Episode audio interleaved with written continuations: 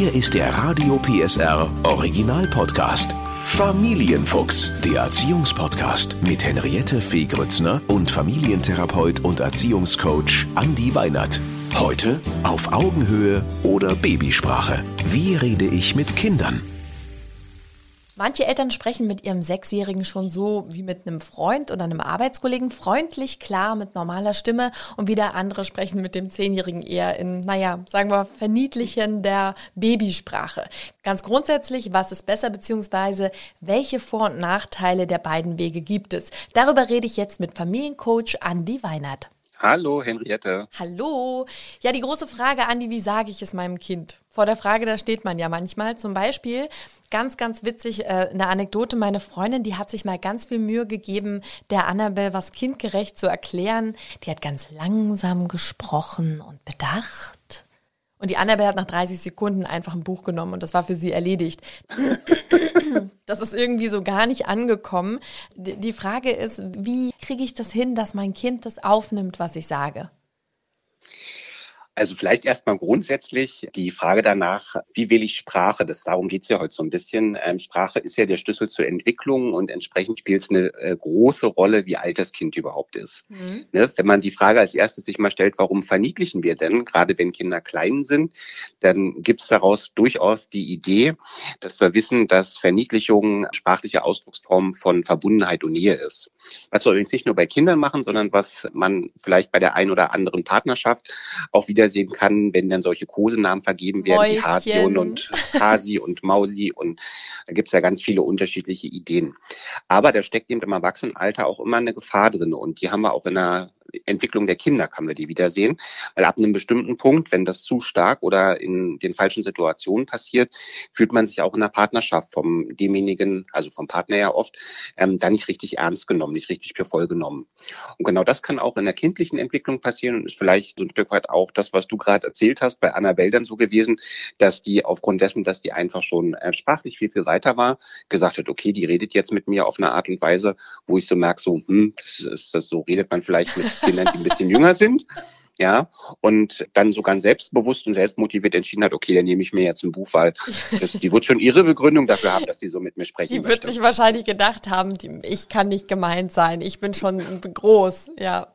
Ja, aber die Frage ist ja so, äh, diese Babysprache, das ist ganz klar, ne? Du bist mein kleines Mäuschen und da, da, da, da. Wie lange sollte man das denn machen? Wann ist wirklich Schluss, dass man äh, zum, zu seinem Kind sagt, du bist mein liebes kleines süßes Baby? Es gibt ja immer wieder so Entscheidungsfragen. Man kann die Frage ja auch umformulieren und kann sagen, wenn ich jetzt die Entscheidung habe, Babysprache benutzen oder eher angemessenere Sprache, dann ist sicherlich der Weg zu sagen, okay, man versucht auch die sprachliche Entwicklung des Kindes dadurch zu fördern, dass man an den Punkten, wo man es auch tatsächlich ersetzen kann, dass man den Mut hat, es dann auch tatsächlich zu ersetzen dann ist das ein relativ guter Gradmesser dafür, an dem man sich auch orientieren kann. Grundsätzlich wissen wir, das ist übrigens eine interessante Studie, die da im Jahr 2006 begonnen wurde, dass Verniedlichungen auch die Kommunikation im Erwachsenenalter beeinflussen. Wurde eine Studie gemacht, die tatsächlich belegen konnte, dass sehr lange und sehr häufig angewendete Verniedlichungen dann im jugendlichen Alter dazu führen, dass mehr Abkürzungen beispielsweise bei digitaler Kommunikation benutzt werden. Echt? Ganz interessante Geschichte, ja. Aha. Ganz interessante Geschichte, dass also wir ja auch durchaus merken, dass die Kommunikation in der digitalen Welt ähm, über soziale Medien sich ja durchaus auch ein Stück weit verändert hat wenn ich als Kind in meiner Kindheit sehr lange und sehr intensiv mit Verniedlichung es zu tun hatte, scheint es auch Auswirkungen auf die spätere digitale Kommunikation zu haben. Müssen wir mal gucken, ist ja erstmal so eine erste Studie nur, ob sich das dann auch noch in weiteren Studien wiederholen lässt, aber das zeigt zumindestens, dass ähm, auch Verniedlichung natürlich bestimmte Entwicklungseffekte auch auf meine sprachliche Entwicklung haben. Das ist ja spannend, da müssen wir unbedingt dranbleiben. Gehen wir doch noch mal ganz einen Schritt zurück. Wir haben ein kleines Baby oder sagen wir mal auch dann ein Kleinkind. Ich habe jetzt eine Freundin, die hat gerade ein kleines Kind und wenn ich am Telefon bin, dann höre ich die ganze Zeit, ja, der Bruder hatte, da, da, ja, ja, da, da, musst du tutu, ja, musst du ah, ah. Und ich denke so, okay, die redet jetzt nicht mit mir, die redet offensichtlich ganz klar mit ihrem Kind. Trotzdem. das ist zu hoffen. ja, das ist zu hoffen. Aber die Frage ist, ähm, ist das wirklich gut? Du hast gerade schon ein bisschen die Vor- und Nachteile. Ist das äh, okay? Oder ist es richtig, wenn man gleich sagt, aha, Friedrich, du musst also auf die Toilette, mein drei, drei Monate altes Baby. Also die, die nee, Frage natürlich ist, nicht das nee, Kind. Aber, aber die Frage ist wirklich, ne, ist es, weil da, da streiten sich wirklich, das merke ich auch, die Mütter untereinander, äh, ist das gut oder ist das eben nicht gut? Ich glaube, da müssen sich die Mütter gar nicht streiten, sondern da ist mein, meine Einladungskarte wieder in die Welt des sensozentrischen Erziehungsstils. Äh, sensozentrischer Erziehungsstil bedeutet ja, ich tue das, was nach meinem Gefühl für mich und auch für mein Kind das Richtige ist. So ein Kind mit zwei, drei Monaten, ähm, das brauche ich sicherlich nicht mit einem hohen Sprachniveau versehen, sondern da freue ich mich ja. Da ist ja sozusagen auch noch die Beziehungsgestaltung eine ganz andere bei so einem Neugeborenen. Da freue ich mich, dass das Kind auf bestimmte Geräusche reagiert, dass das Kind bestimmte Geräusche, die es auch reproduzieren kann, kann, dass es die versucht auch nachzuahmen. Das heißt also, ich muss sicherlich nicht ähm, im ersten halben Jahr mein Kind mit äh, bester deutscher Sprache versorgen. Aber wichtig ist eben auch, dass ich so ein, so, so ein Stück weit auch mein Kind immer wieder beobachte und mich selber auch so ein Stück weit frage, Babysprache hat eben aus dem, aus der Grundidee der Verbundenheit und Nähe durchaus auch so einen, so einen, so einen positiven Aspekt, dass ich immer einen Kanal zu dem auch sehr Kleinkind noch aufbauen kann. Aber insgesamt wissen wir, dass so das Gehirn auf Sprachlernen, Sprachentwicklung, Sprachbildung so ähm, zwischen dem vierten, fünften Lebensjahr dann auch richtig umschaltet. Und genau in dieser sensiblen Phase sollte man dann eben auch tatsächlich gucken, dass wenn ich sehr lange das Wort Wow-Wow benutzt habe, dass ich dann mich auch aktiv dazu bringe, vielleicht das Kind an der einen oder anderen Stelle auch mal zu korrigieren, wenn äh, das Kind auf den Wow-Wow zeigt, zu sagen, ach, guck mal, da ist ein Hund. Ähm, hast du eine Idee, was das für eine Hundeart beispielsweise sein könnte? Und dann können die ja. Kinder das auch relativ schnell umlernen. Aber das, nee, das ist nämlich wirklich äh, wirklich wichtig und ein entscheidender Punkt, weil da steht man immer so, dann irgendwann sagt, wann, ne, wann wird der Wauwau dann zum Hund und wann wird AA dann zu, äh, ich muss mal kackern, ne? Das ist schon eine wichtige Frage und eben auch äh, die Verniedlichung, wie du sagst, äh, irgendwann wollen diese kleinen Kinder, die jetzt Mäuschen sind oder, oder eben auch ihren Kosenamen haben, wollen ja, sind ja auch Persönlichkeiten und ich merke schon, auch bei mhm. Annabelle jetzt, ähm, da gab es dann auch irgendwann mal einen Punkt, wo die gesagt hat, ich bin nicht Annie, ich heiße Anna. Annabelle. Ne? Bomb, mhm, ne? Genau. wo du sagst, okay. Äh, und dann gibt es auch immer noch mal einen Unterschied, ist man draußen, sind da andere Kinder dabei, ne? Oder, oder ist man zu Hause? Ähm, das ist eben auch ganz spannend. Also auch diesen Weg mitzugehen, zu sagen, dieses Kind will jetzt auch ähm, die Persönlichkeit entfalten und will eben auch größer werden und älter werden. Und da muss man, glaube ich, immer wieder kurz innehalten und sagen, okay, wo stehen wir da gerade? Genau. Ne, und da spielt die Beobachtung des Kindes eine wichtige Rolle. Und im Endeffekt kriegt man ja auch so eine Idee ein Stück weit von dem Sprachniveau, also die Kinder oder der Freundeskreis auch so ein Stück weit entwickelt haben. Ne? Und da kann man tatsächlich ja auch die Idee so ein Stück weit nehmen, sich auch mit anderen Eltern auszutauschen. Mensch, wie macht ihr denn das gerade? Vielleicht mit der besten Freundin, besten Freund auch ein Stück weit ähm, dort mit den Eltern sprechen, sodass da so ein bisschen die Idee von ähm, einer gemeinsamen gemeinsamen Sprachniveau auch entstehen kann. Wie ist es denn zum Beispiel mit einer Überforderung? Das ist ja jetzt, wir haben jetzt die eine Seite besprochen, also die Babysprache und wie ist es aber, wenn ich etwas erklären möchte und äh, das, das habe ich manchmal als Feedback bekommen von meiner Umwelt, dass sie gesagt haben, boah, das kann die noch nicht verstehen, da überforderst du jetzt dein Kind total. Äh, ich hatte das Gefühl nicht, aber offensichtlich die anderen hatten das Gefühl, dass, das, dass ich das zu komplex erklärt habe. Was ist da dein Tipp? Wo merkt man oder wann merkt man, das Kind kann das nicht aufnehmen oder jetzt bin ich doch vielleicht zu direkt und zu klar? Also der gute Teil der Nachricht ist erstmal der, dass kleinere Kinder, also Kinder bis zum vierten Lebensjahr etwa, die haben einen ganz gesunden Automatismus, mit dem sie sich vor Überforderung schützen, nämlich dem, die schalten dann tatsächlich ein Stück weit ab. Also da gibt es auch einen Begriff für, da sagt man dann, die dissoziieren, die schalten einfach komplett ab. Also die Aha. schalten auf Durchzug. Man merkt so richtig so ein bisschen, als wenn man so die Stopptaste gedrückt hätte. Okay. Ja, und es ist wie, als wenn die so ein bisschen so, so gerade so eine unsichtbare Käseglocke um die drumherum entsteht. Und die, das ist wirklich so ein, wie so eine ab Abschaltungsmechanismus muss. Ne? Also die gucken dann auch so ein bisschen ins Leere. Ich glaube, viele Eltern werden wissen, was ich meine, dass man so ein bisschen merkt, das Kind ist jetzt gar nicht richtig ansprechbar ne? oder schaltet einfach auf Durchzug, weil es ja. gerade merkt, okay, das kann ich sowieso nicht verstehen. Und das ganz kurz, weil das ein spannender Punkt ist, äh, den alle Eltern kennen. Das ist also der Moment, wo man sagt, okay, jetzt surfen wir nicht auf einer Welle. Jetzt ist das nicht angekommen. Richtig. Okay. Hm? Richtig. Sehr spannend. Ne? Also da merke ich dann, wenn mein Kind dann so vor mir steht und ich merke, das ist gerade so ein bisschen, als wenn jemand auf eine Stopptaste gedrückt hätte, ähm, dann weiß ich, okay, das ist jetzt, da muss ich mir jetzt auch keine Sorgen machen. Na, aber das ist das Signal, mit dem das Kind gerade sagt, okay, das ist mir gerade zu viel und das Gehirn dann auch diesen ja, angeborenen Schutzmechanismus hat zu sagen, okay, nee, jetzt machen wir gerade mal, ähm, schalten wir gerade mal sozusagen auf Durchzug auch ein bisschen.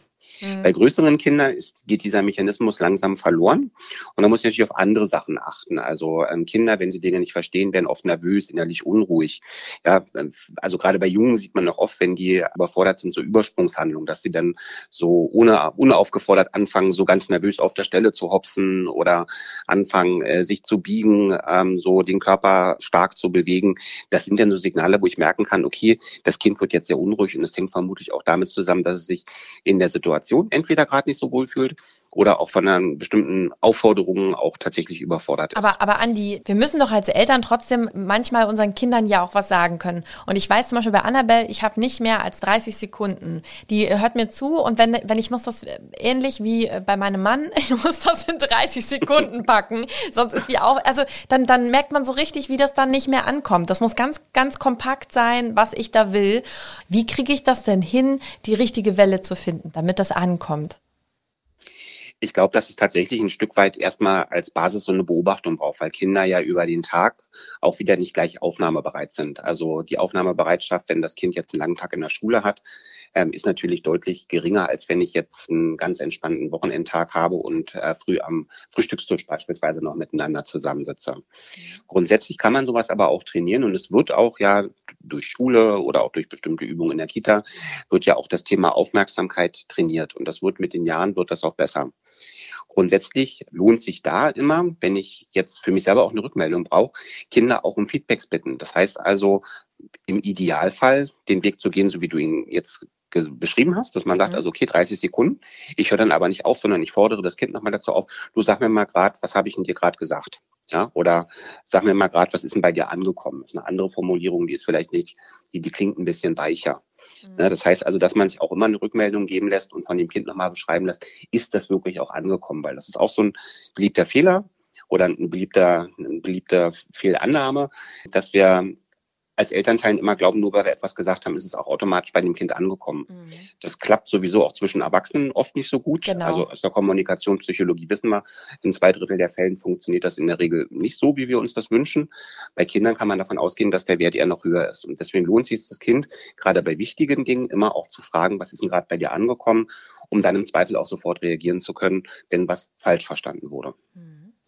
Ja, das ist spannend. Das ist wirklich ein spannender Punkt.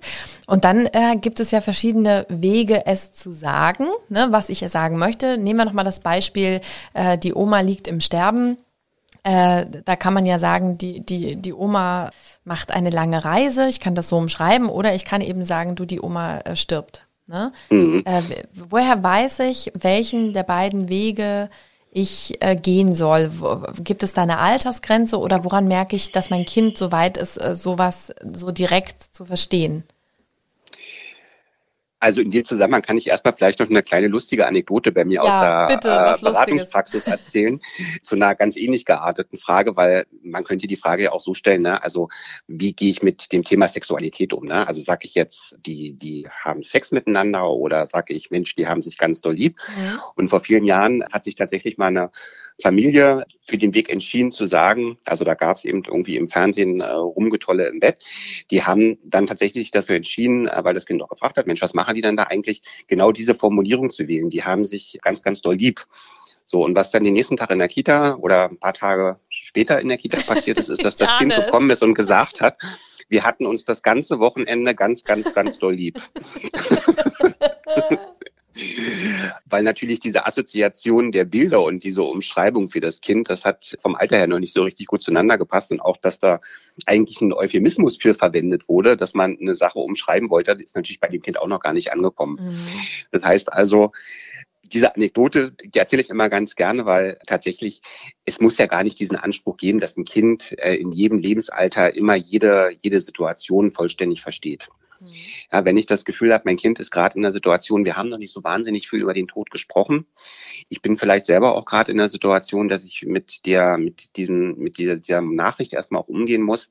Glaube ich, kann es für mich auch erstmal ein entlastender Zwischenschritt sein, zu sagen, okay, ich will jetzt einen Weg, der sich für mich in diesem Moment als Vater, bleibe ich bei mir, erstmal nicht so hart anfühlt. Ja, weil wenn die Oma im Himmel jetzt ist oder eine lange Reise macht oder so, dann kann das erstmal eine Strategie sein, mit der ich sage, für den Moment ähm, habe ich einen Weg gefunden. Was natürlich ein gutes Ziel ist, dass man dann eben auch aber ein bisschen später, wenn das vielleicht sich wieder gesetzt hat, dass man sagt, du, ich habe dir erzählt, die Oma ist auf einer langen Reise. Ähm, das ist eigentlich, ist das, ist das schon, also kann man das so sehen, wenn man das so möchte, aber eigentlich steckt dann nochmal was anderes dahinter und dass man das Thema dann gerne nochmal aufnehmen kann und sagen kann, jetzt reden wir mal vielleicht mit einem Abstand von einem halben Jahr, ja, redet man sozusagen dann nochmal über den Vorgang und versucht das nochmal ein bisschen klarer auch darzustellen, damit das Kind dann im zweiten Schritt auch nochmal ein bisschen mehr lernen kann. Also da auch auf sein Bauchgefühl hören, äh, verwende ich erstmal ein kindgerechtes Bild oder bin ich da sehr direkt? Ne? Das ist auf jeden mhm. Fall schon mal gut, dass, dass man da nicht nichts falsch machen kann. Trotzdem gibt es ja so Situationen, da sollte man ja doch auf so verniedlichende Sprache verzichten. Kannst du da ein paar Beispiele nennen? Na, ich denke schon, dass es ganz wesentlich ist, wenn es darum geht, wenn es zum Beispiel ernste Thematiken gibt, wenn es Gefahrensituationen gibt. Da ist ja die Empfehlung immer die einfache, kurze, klare Sprache, damit mhm. ein Kind auch genau über diese Veränderung im Sprachstil merkt, Achtung, hier passiert gerade etwas, ähm, das anders ist, äh, das ich auch als Situation anders zu, zu werten habe. Ich denke auch, wenn es beispielsweise so um formale Aspekte geht, also dass man beispielsweise, wenn das Kind in der Schule ist, dass man auch da darauf achtet, dass man sagt, okay, ähm, da geht es schon auch darum, Sprache ist auch Ausdrucksform dessen, wie ich mit, mit anderen auch umgehen möchte, so dass man auch da, denke ich, eine kurze, klare Sprache mit Sicherheit favorisieren sollte. Und das ist dann letztlich auch in der Pubertät immer unser großer Auftrag, auch wenn durch die Peer ähm, dann schon das ein oder andere komische Wort und der ein oder andere komische Sprachstil vielleicht doch mal ausprobiert wird, dass man sich selber eben dazu bringt zu sagen, okay, wir sprechen eher darüber, was wünschen wir uns für eine Sprache für uns zu Hause, für das Miteinander und in jedem Fall gerade dann auch dabei bleiben und zu sagen, okay, ich bleibe aber bei meiner gewählten Sprache und mache denn da nicht noch mit. Mensch, Andi, und jetzt habe ich gleich eine Idee für den nächsten Podcast. Das müssen wir auch mal machen. Denn, sagen wir mal, die doch eher maulfaulen Teenies, äh, was die dann so an neuer Sprache mitbringen und wie ich mich da einbringen kann, das wäre doch auch noch ein tolles Thema, oder? Das denke ich auch. Das machen wir demnächst. Vielen, vielen Dank, Andi. Gerne. Der Podcast rund um Familie, Eltern, Kinder und Erziehung mit Familientherapeut und Erziehungscoach Andi Weinert. Alle Folgen hören Sie in der Mehr PSR App und überall, wo es Podcasts gibt. Familienfuchs, ein Radio PSR Original Podcast. Moderation Henriette Fee Grützner. Eine Produktion von Regiocast, deutsches Radiounternehmen.